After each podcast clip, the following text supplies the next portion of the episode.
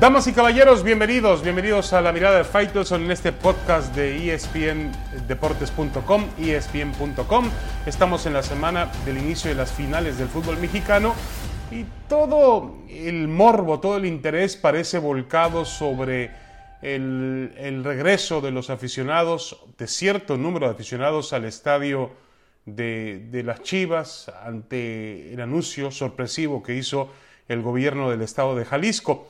Eh, el regreso de los aficionados justo en medio de la, de la, pandemia y de números que son graves y realmente alarmantes en, en, México, en nuestro país.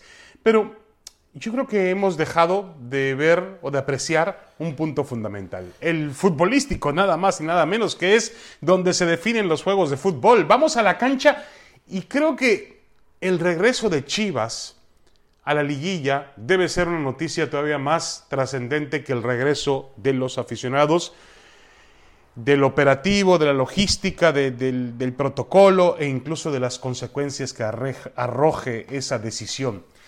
Chivas vuelve a una liguilla y la gran pregunta, la gran interrogante que hay es si será capaz de competirle al América, una América que eh, si bien no tuvo un torneo muy parejo o muy regular, sufrió muchas afectaciones por temas de lesiones, no encontró un estilo, una manera de jugar eh, propia, eso está claro, el América a veces lo veíamos en algunos partidos y no sabíamos a qué jugaba.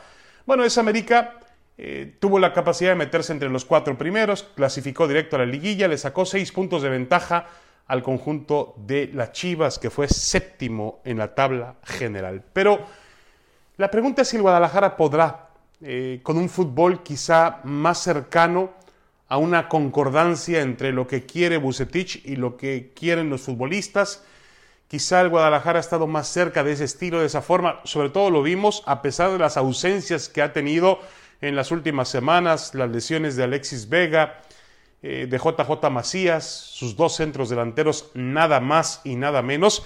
El Guadalajara ofreció un muy digno, muy respetable y yo diría que alguno de los momentos más profundos que ha tenido en temas futbolísticos en todo el torneo el sábado contra el Necaxa en la reclasificación. Eso me da la esperanza de que veamos un Chivas competitivo a lo largo de la serie de los 180 minutos contra el América.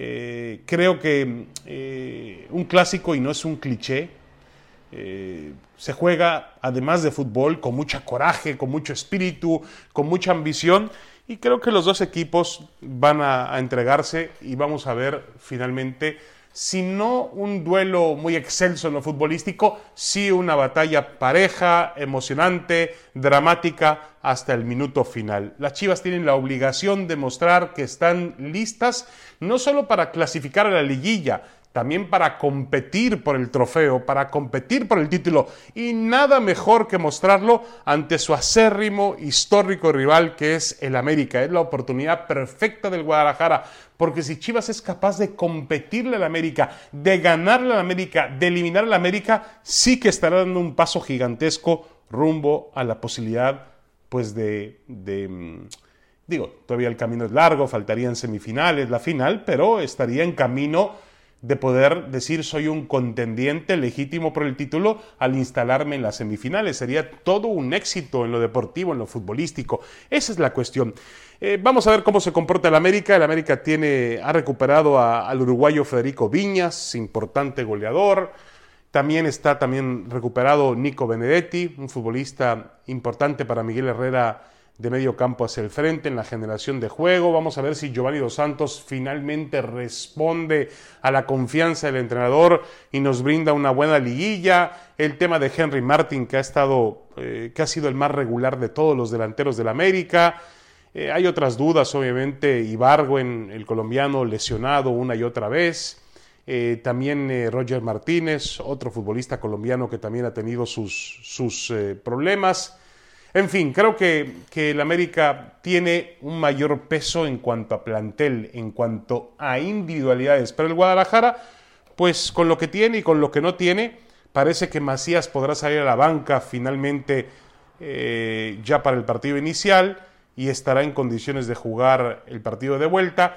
Creo que el Guadalajara pues tendrá que encontrar los métodos para competir. No, no, no espero una, una eliminatoria muy eh, realmente dispareja entre los dos equipos. Aprovechando que estamos hablando de liguilla, pues em, es una buena oportunidad para mencionar a mis favoritos. Mis favoritos para pasar a las semifinales del fútbol mexicano son el León eliminando al Puebla, el León que ha hecho una ha sido el mejor, una campaña imponente de 40 puntos, le sacó 20 puntos de distancia al Puebla que logró eliminar al Monterrey y se metió de reclasificación a la liguilla. Una, una serie que parece muy dispareja, vamos a verla.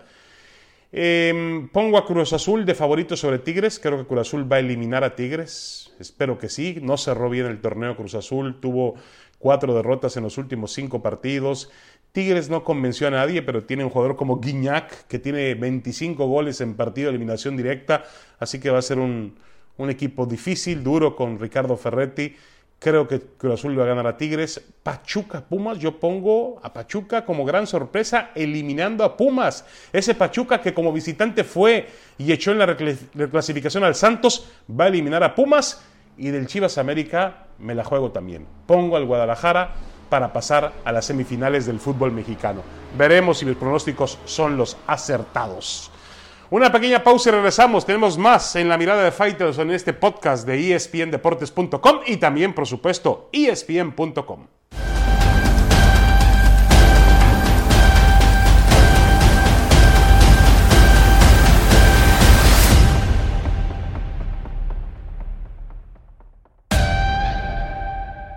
Damas y caballeros, bienvenidos a la mirada de Faitelson. Continuamos para hablar de Diego Armando Maradona.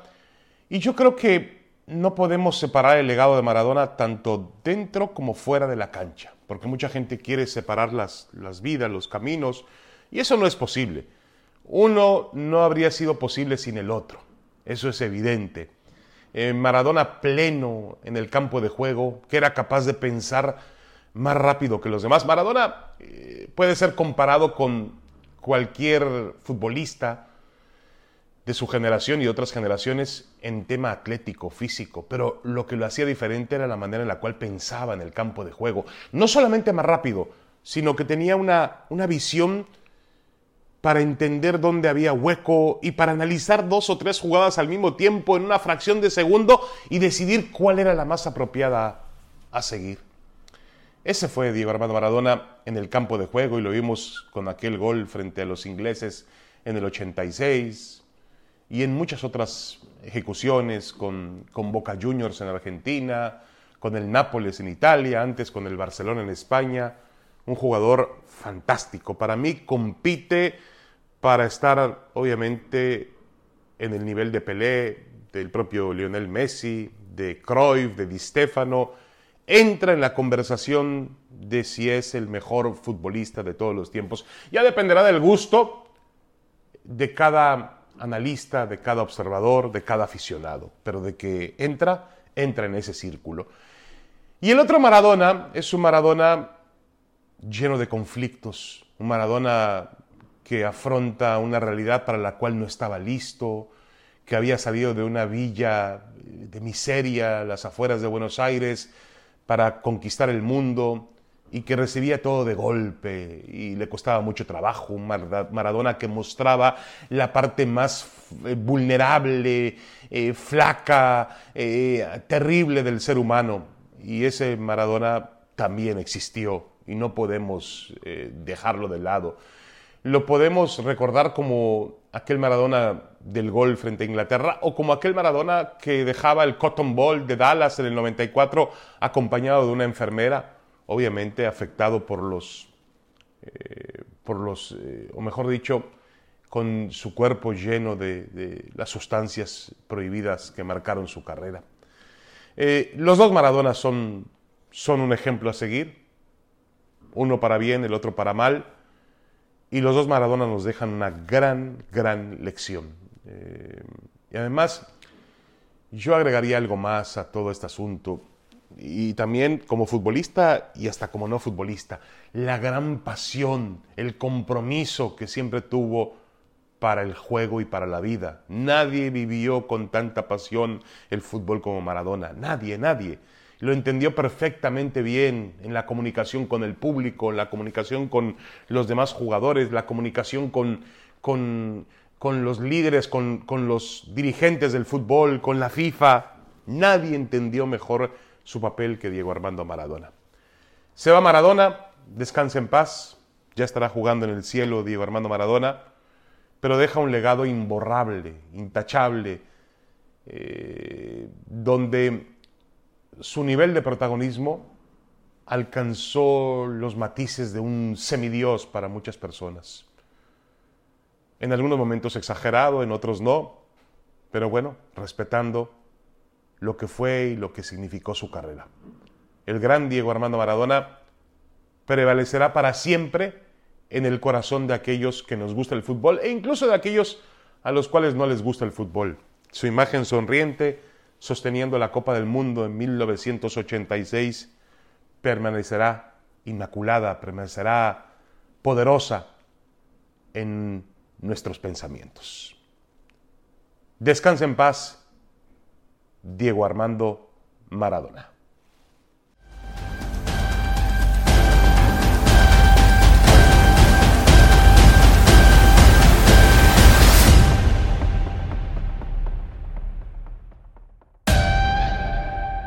Regresamos a la mirada de Faitelson en este podcast de espndeportes.com, espn.com también, para hablar del tema de Saúl El Canelo Álvarez. Ya se anunció el 19 de diciembre, vuelve al ring para enfrentar a Callum Smith, el campeón supermediano que reconoce la Asociación Mundial de Boxeo, uno de los campeones más sólidos que hay en ese peso en las 168 libras. Y bueno, será un duelo interesante, más allá de que eh, el año que ha tenido parado desde que enfrentó y derrotó al ruso Sergei Kovalev por el campeonato semicompleto en noviembre del 2019, un año y, meses después, y días después, va a regresar Saúl El Canelo Álvarez en el Alamo Dome de San Antonio, Texas.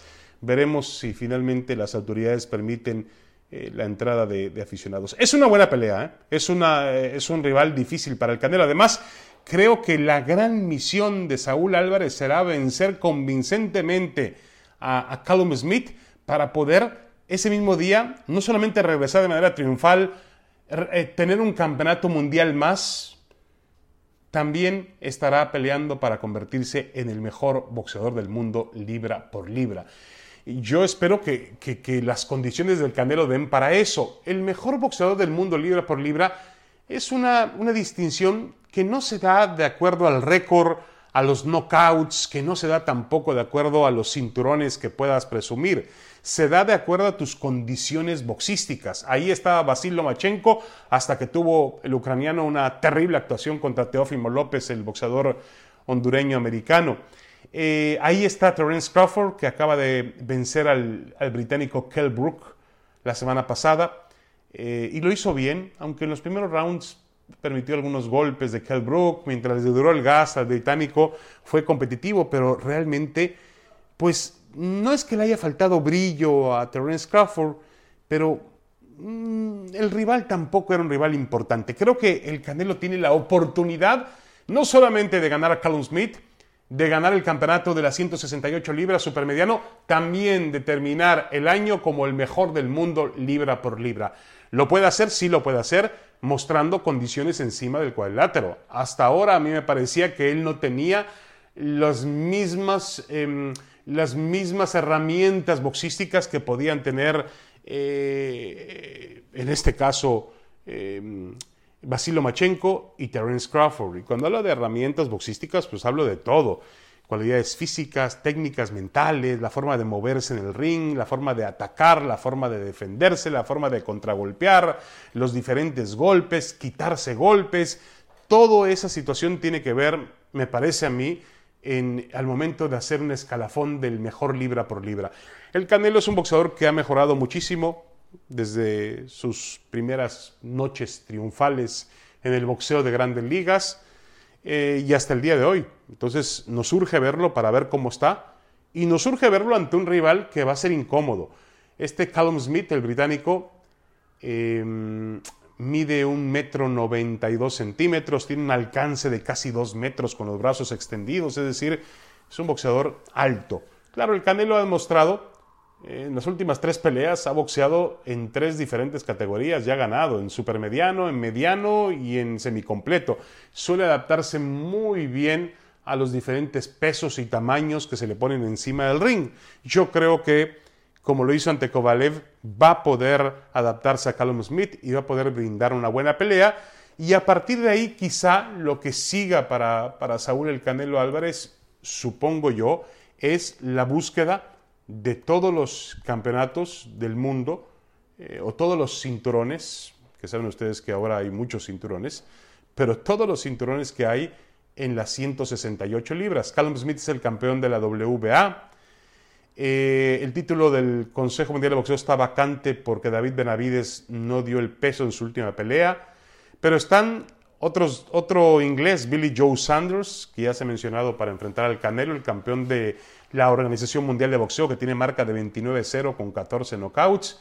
Está Caleb Plant, el norteamericano, campeón de la Federación Internacional de Boxeo, también invicto con 20-0, 12 knockouts. Es decir, hay material en las 168 libras para que él intente ganar todos y cada uno de los cinturones.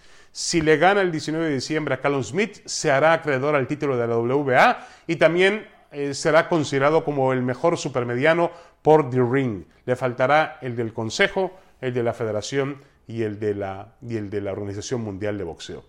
Yo creo que por ahí va el futuro del Canelo, más que pensar por ahora en una pelea, en una tercera pelea con Gennady Golovkin, que cada día se va eh, eternizando más esa oportunidad. Pero lo, fundamental del 19 de diciembre será que el Canelo no solamente vuelve por un campeonato del mundo, también vuelve para tratar de desbancar a Basil Lomachenko y a Terence Crawford en la clasificación del mejor boxeador del mundo libra por libra.